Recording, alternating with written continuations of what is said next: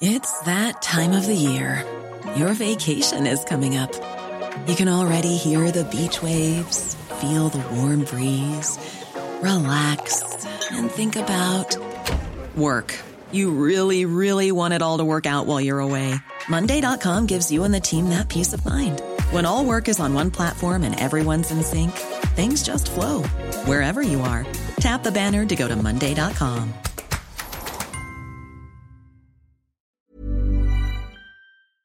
Salut, c'est Victoire Tuaillon. Ces derniers mois, avec mon équipe, on a travaillé sur une série exceptionnelle. Ça s'appelle 20 milieux sous ma chair. L'autrice, Caroline Potier, a exhumé des cassettes audio qu'elle enregistrait pour sa meilleure amie lorsqu'elles étaient ados et qu'elle traversait l'enfer, les violences que lui infligeait son père. À partir de son histoire, Caroline Potier, devenue journaliste, a mené l'enquête. Comment on pourrait éradiquer l'inceste? C'est beau, c'est intelligent, c'est bouleversant et je pèse mes mots, c'est d'utilité publique. Pour continuer à sortir de l'océan du déni, écoutez 20 milieux sous ma chair, dans le cœur sur la table.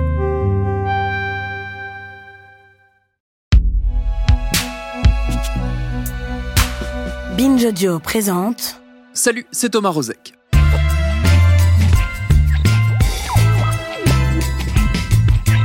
À Metz, où la poste principale a été ouverte par la police, les non-grévistes ont immédiatement rejoint leur lieu de travail.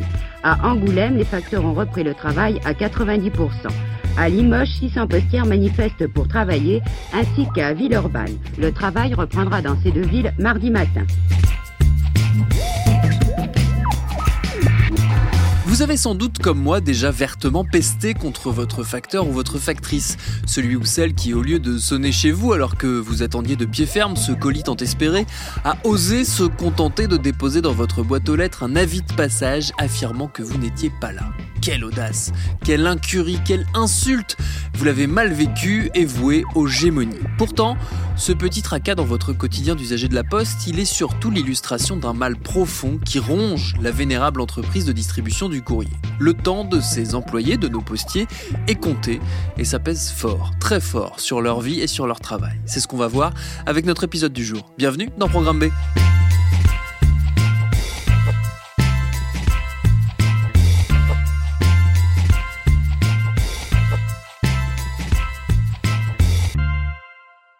Notre invité, c'est le sociologue Nicolas Jounin, et c'est lui, ou plutôt ses enquêtes, qui sont à l'origine de cet épisode.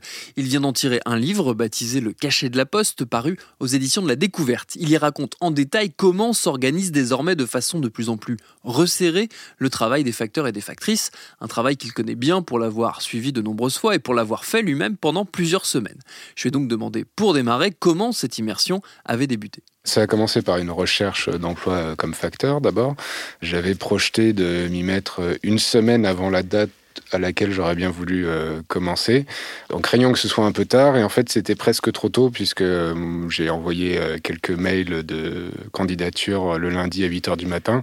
Et à 9 h du matin, le, le responsable des ressources humaines de l'endroit où j'ai travaillé m'appelait et était déçu d'apprendre que je n'étais disponible qu'à partir de la semaine suivante. Et donc j'avais rendez-vous avec lui le lendemain euh, et il y a eu euh, à peu près aucun test et j'avais presque la sensation que de son côté il cherchait à me dégoûter ou du moins à me dessiller sur le métier en ne cessant de dire attention facteur, euh, il y a une image d'épinal, on voit le facteur sur son vélo, on se dit il est de l'or, ça a l'air sympa. Mais en fait c'est long, c'est dur, c'est par tous les temps, encore plus. 60% des gens démissionnent au bout d'une semaine, enfin c'est ce qu'il vous dit dès le début. C'est ce qu'il me dit effectivement. Donc et on on sent en fait euh, dans la manière dont il se comporte que euh, l'enjeu c'est de faire en sorte de faire diminuer un petit peu ce taux et que les gens partent pas au bout d'une semaine, mais que c'est extrêmement difficile étant donné les, conditions euh, qu'il propose et sur lesquelles il n'y a pas tellement de maîtrise. Et après la première journée de travail, ça ressemble à quoi? La première est pas la plus dure parce que euh, on est, euh, c'est pas toujours le cas, c'est pas l'expérience forcément de tous les facteurs en CDD ou en intérim, mais moi j'ai eu la chance d'être ce qu'on appelle en doublure, donc être avec un facteur qui est euh, sur une tournée qu'il connaît bien, que je serais amené à remplacer, mais du moins au début je ne fais que l'accompagner, éventuellement l'aider un petit peu à trier, à, distribuer, et donc c'est vraiment une familiarisation du métier qui, qui, fait une journée assez longue parce que je ralentis le facteur, ses heures supplémentaires ne sont pas payées, les miennes non plus, mais du moins, il y a une espèce de socialisation tranquille au métier. Mais c'est vrai que je suis arrivé une semaine après ce qu'on appelle une réorganisation, et donc euh, huit jours plus tard, survient une réorganisation, c'est-à-dire en fait un grand chamboulement de tout le bureau. Toutes les tournées qui existaient jusque-là ont été refondu dans un même euh, moule. Donc, ce que j'avais appris une semaine auparavant était déjà n'avait plus aucune valeur. Et le nombre de tournées était réduit, le nombre d'emplois était euh, réduit, et avec un, nombre de facteurs euh, réduit, il fallait donc continuer à trier et distribuer le courrier pour le, même périmètre, la même ville, mais avec du coup des tournées qui étaient rallongées, surchargées, même pour un certain nombre de facteurs. À quoi ça ressemble la journée type, si tant est qu'il y en ait une, d'un facteur? Parce que nous, en tant que usager de la poste, on n'en connaît finalement que quelques petites parties immergées, le moment où on passe nous poser une lettre ou alors euh, notre, notre interaction avec les employés de la poste quand on va déposer un colis. Mais qu'est-ce qui se passe le reste du temps? C'est quoi la journée d'un facteur? Alors la journée classique historique, on va dire, parce que c'est en train de beaucoup changer d'un facteur, c'est d'abord passer euh, deux, trois heures euh, au centre de distribution du courrier, face euh, à des casiers de tri, puisqu'on a, on a une partie de. Donc, il y a de plus en plus les machines en amont de, ces centres-là qui, qui, trient le courrier, mais il reste encore une partie incompressible à trier. Trier aussi des objets euh, suivis ou recommandés. Trier aussi des petits paquets internationaux qu'on se fait livrer de plus en plus depuis la Chine euh, principalement. Donc, il y a tout ça d'abord qu'il faut trier sur son casier avant ensuite de l'emporter sur son vélo, dans sa voiture ou dans un autre moyen de locomotion pour aller le distribuer sur la tournée. Et cette partie-là prend de plus en plus de temps proportionnellement parce qu'il y a de moins en moins de tri puisque c'est de plus en plus fait par les machines. Et puis, pour un certain nombre de facteurs, et c'était le cas pendant une des semaines que j'ai passé euh, là-bas, en fait, on passe son temps à, toute la journée uniquement à distribuer dehors 7 euh, heures, euh, donc avec le, temps qu'il fait, le temps qu'il peut faire en ce moment, par exemple, 7 heures toute la journée parce que tout a été trié auparavant par quelqu'un d'autre. Donc, il y a une division du travail, une division des tâches approfondies qui se met en œuvre. Vous avez euh, cité un, mot euh, très important dans tout ça, c'est le mot le temps. Euh, le calcul du temps qu'il faut pour faire telle ou telle tâche, et notamment pour distribuer le courrier en fonction des tournées, c'est devenu un enjeu, alors j'imagine que ça l'est depuis longtemps, mais c'est devenu un enjeu d'autant plus crucial qu'il n'est plus mesuré du tout de la même façon euh, qu'on le faisait jusqu'à il y a encore pas si longtemps, une quinzaine, vingtaine d'années à peu près. Oui, parce que ce que j'ai décrit du métier du facteur, il y a du tri, il y a de la distribution, à la limite tout le monde peut s'en douter. Ce qu'on ne sait pas trop, c'est au fond combien de boîtes aux lettres il a le facteur sur la tournée quand il nous dessert. Euh, quand on est sur une tournée euh, rurale, on va dire qu'il va y avoir 300, 400, 500 adresses différentes desservies par le facteur.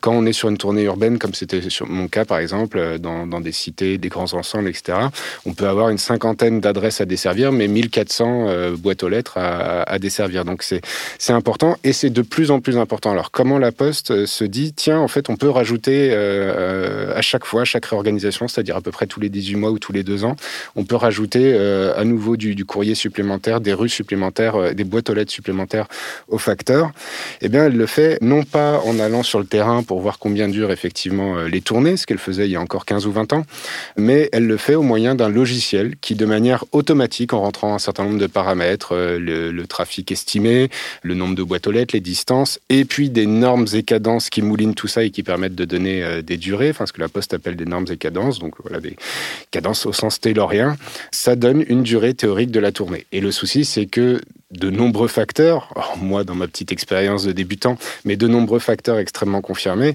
estiment que ces durées sont complètement farfelues, irréalistes et ne correspondent pas à la réalité de leur charge de travail. Et c'est tout le, nœud que j'essaie d'explorer dans le livre. Est-ce qu'on peut euh, illustrer ça avec euh, la tournée que vous, vous avez euh, notamment dû faire plusieurs fois? Combien de temps elle durait? Qu'est-ce qu'elle représentait en, en volume? Et combien de temps surtout ça vous prenait en vrai comparé à la durée officielle? Alors la, tournée que j'ai faite à partir de la réorganisation, on va le prendre comme ça, puisque toutes les, tournées ont été refaites de manière à remplir une journée de travail d'à peu près 7 heures. 7 heures par jour, donc 5 x 7, 35 à la semaine. Même si on travaille le samedi, bah, on peut avoir un repos euh, auparavant.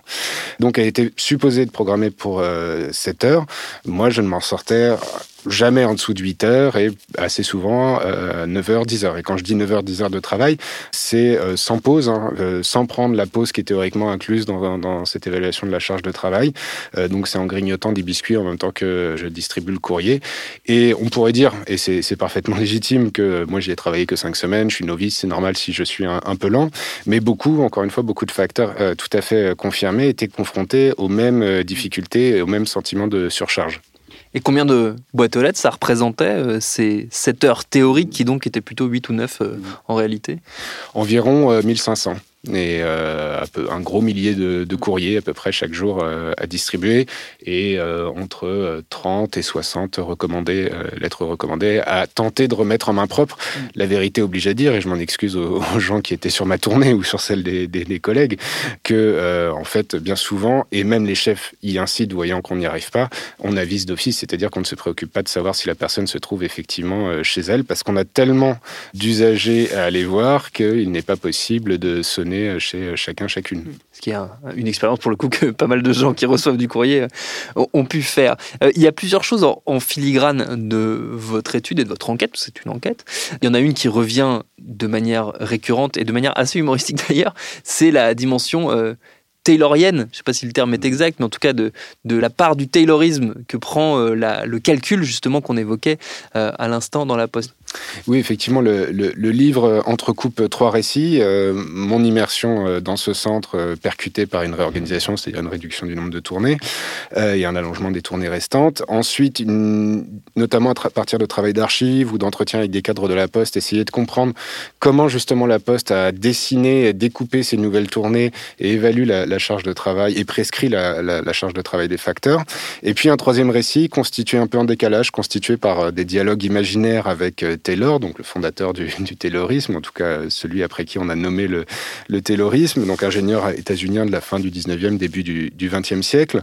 Alors des dialogues imaginaires euh, que j'ai écrits, forcément, Taylor est mort depuis plus d'un siècle, mais en même temps qui sont fondés sur la lecture et la citation assez régulière de ses œuvres complètes. Et ce parallèle avec Taylor que j'ai voulu traité sur un mode euh, un peu léger. En même temps, il vise justement à montrer, à faire ce parallèle entre euh, prétention scientifique de Taylor à dire voilà quel est le temps correct, raisonnable, scientifique, objectif qu'il faut mettre pour euh, faire tel ou tel geste productif. Et c'est exactement la même posture de la Poste. Voilà tel temps et c'est pour faire votre tournée et c'est parfaitement indiscutable et c'est la science qui l'a dit. Donc il y a d'une part cette prétention à la science et il y a aussi de part et d'autre en fait, quand on gratte euh, pas énormément, hein, il suffit pas, c'est pas la peine d'aller très très loin, euh, des défaillances méthodologiques énormes euh, qui les privent de tout droit à se réclamer de la science. Et par ailleurs, quand bien même il n'y aurait pas ces défaillances méthodologiques énormes, quand je parle de défaillances méthodologiques énormes, pour la Poste, ça va jusqu'au fait que les normes et cadences qu'elle a utilisées pendant une quinzaine d'années, elle a dû finalement, contrainte et forcée par des tribunaux, admettre qu'elle en avait perdu les documents qui les justifiaient, puisqu'elle aurait dû, les tribunaux l'obliger à les remettre aux représentants du personnel qui en faisaient la demande. La Poste se défendait en disant euh, c'est parfaitement scientifique, sauf qu'on ne sait pas comment on les a fait. Donc, euh, du coup, ça devient difficile de défendre que c'est parfaitement scientifique.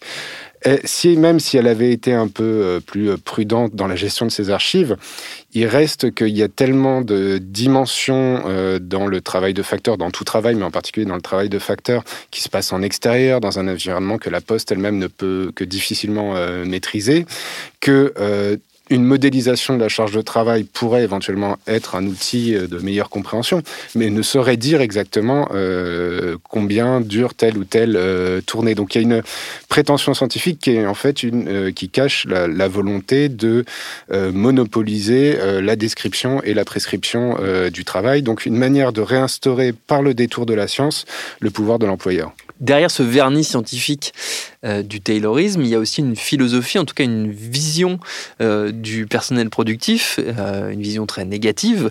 Taylor, il compare souvent les ouvriers à des animaux. Il y a l'idée comme ça d'une population un peu inférieure qu'il faut dominer et ça infuse jusqu'à ses héritiers d'aujourd'hui, en tout cas ceux qui reprennent plus ou moins ces méthodes et qui aussi embarquent avec eux un peu de cette philosophie. C'est assez frappant dans les écrits de Taylor, effectivement, ce mépris qu'il peut avoir à l'encontre des ouvriers.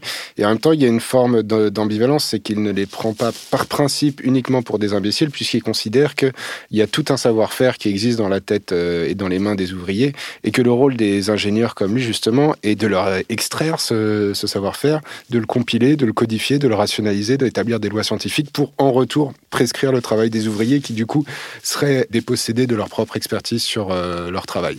Et effectivement, du côté de la Poste, il y a une, une posture, alors il n'y a pas des comparaisons animales, mais il y a une posture analogue euh, du fait que d'une part, il y a une dépossession des facteurs de leur conception du, travail bien fait. Par exemple, quand ils vont parler avec un usager pour, par exemple, donner un renseignement sur des activités postales, pour eux, ça participe du service public qu'ils rendent, donc ça participe de leur travail, de leur métier, alors que la Poste va le considérer comme un temps parasite.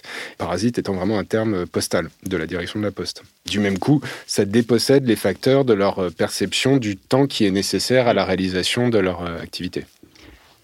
L'autre chose qu'on retrouve évidemment en filigrane, c'est le changement et le bouleversement profond euh, qu'a connu la Poste depuis 20 ans, qui est son changement de statut.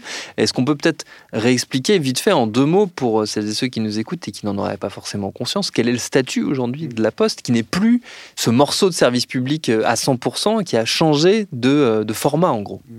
Alors c'est toute la, complexité de ce qu'on appelle le service public aujourd'hui, dans le sens où la Poste a encore des missions de service public qu'elle est seule à avoir, par exemple en termes d'aménagement du territoire, de distribution du courrier 6 jours sur 7, par exemple.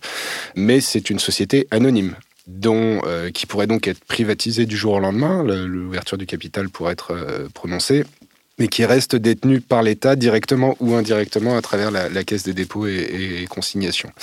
Probablement parce que elle est insuffisamment rentable pour euh, être privatisée comme a pu l'être France Télécom. L'essentiel du capital de France Télécom maintenant n'est plus public parce que France Télécom a trouvé des relais de croissance, notamment à travers Internet et la, téléphonie mobile, alors que la Poste, on cherche à se développer dans le secteur de la banque avec plus ou moins de succès, enfin, à se développer davantage, évidemment, la banque postale existe depuis un moment, mais du point de vue du courrier, elle est confrontée quand même à une baisse des volumes massives des volumes de courrier. Alors, qui sont en partie compensés par le maintien de la lettre recommandée, par l'augmentation du nombre de colis du fait du développement du e-commerce et des, petits colis.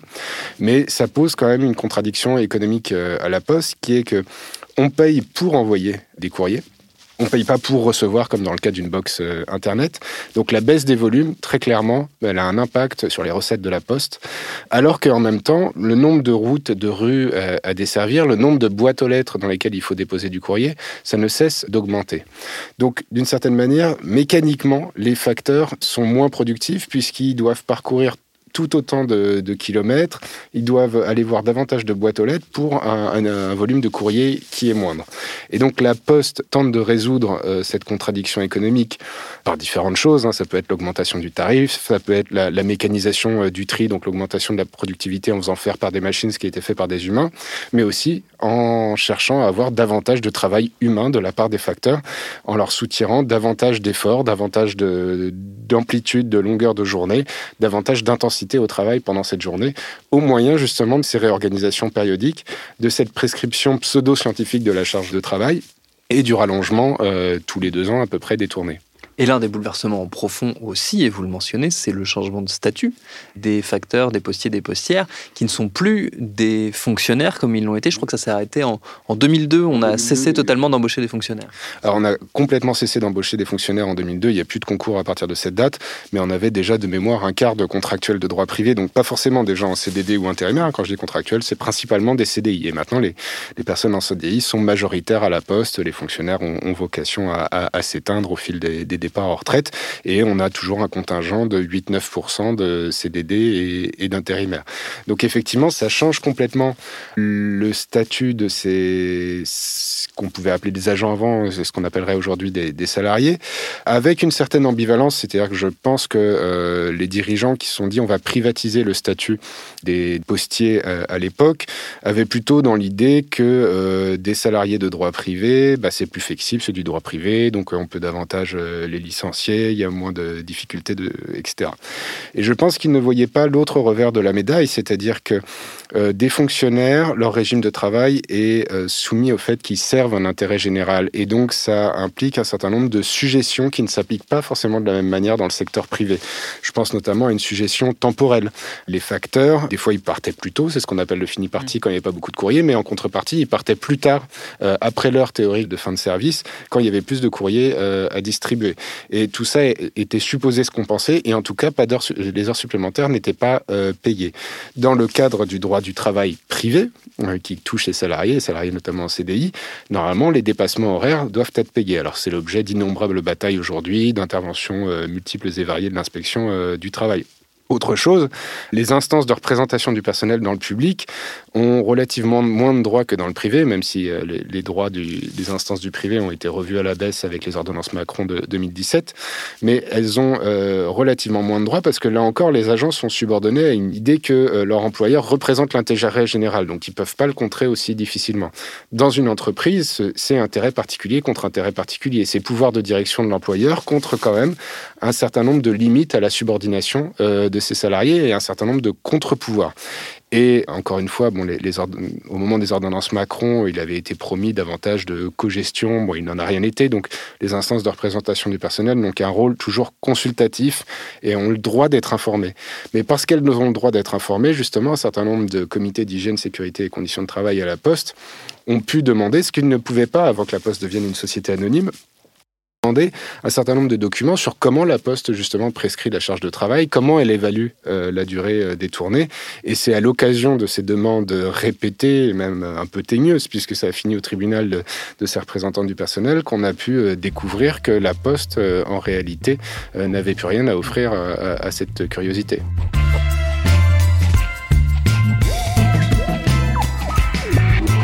C'est sans doute le grand paradoxe de cette histoire. En détricotant son caractère public, la Poste se retrouve de facto contrainte à une plus grande transparence sur ses pratiques. Bon, pas sûr que ça suffise à améliorer totalement les conditions de travail de ses salariés par contre. Merci à Nicolas Jounin pour ses réponses. Son livre Le cachet de la Poste, il est disponible donc aux éditions de la Découverte. Programme B, c'est un podcast de Binge Audio préparé par Lauren Bess, réalisé par Mathieu Thévenon. Abonnez-vous sur votre appli de podcast préféré pour ne manquer aucun de nos épisodes. Facebook, Twitter, Instagram pour nous parler. Et à demain pour un nouvel épisode.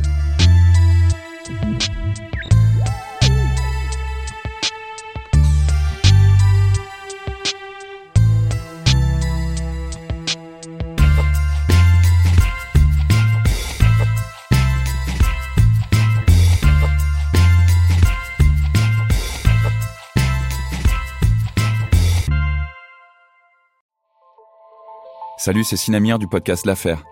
En 2016, je suis monté sur un bateau de sauvetage en Méditerranée et ce que j'y ai vu n'a pas changé. En tout, depuis 10 ans, on compte même près de 30 000 morts sur cette mer. Alors dans le naufrage, notre nouvelle enquête, j'ai voulu raconter un cas concret. Comment 130 personnes sont mortes en 2021 à la frontière de l'Europe, malgré des dizaines d'appels de détresse. Qui n'a pas pu les sauver et pourquoi? Qui étaient ces disparus? Et surtout, comment on en est arrivé à ne plus parler de 130 personnes qui meurent le même jour sur un bateau au milieu de la Méditerranée? Le naufrage, c'est la nouvelle série du podcast L'affaire de Paradiso Média. Une enquête que vous pouvez retrouver gratuitement chaque semaine à partir du 27 mars 2024 sur toutes les applications de podcast.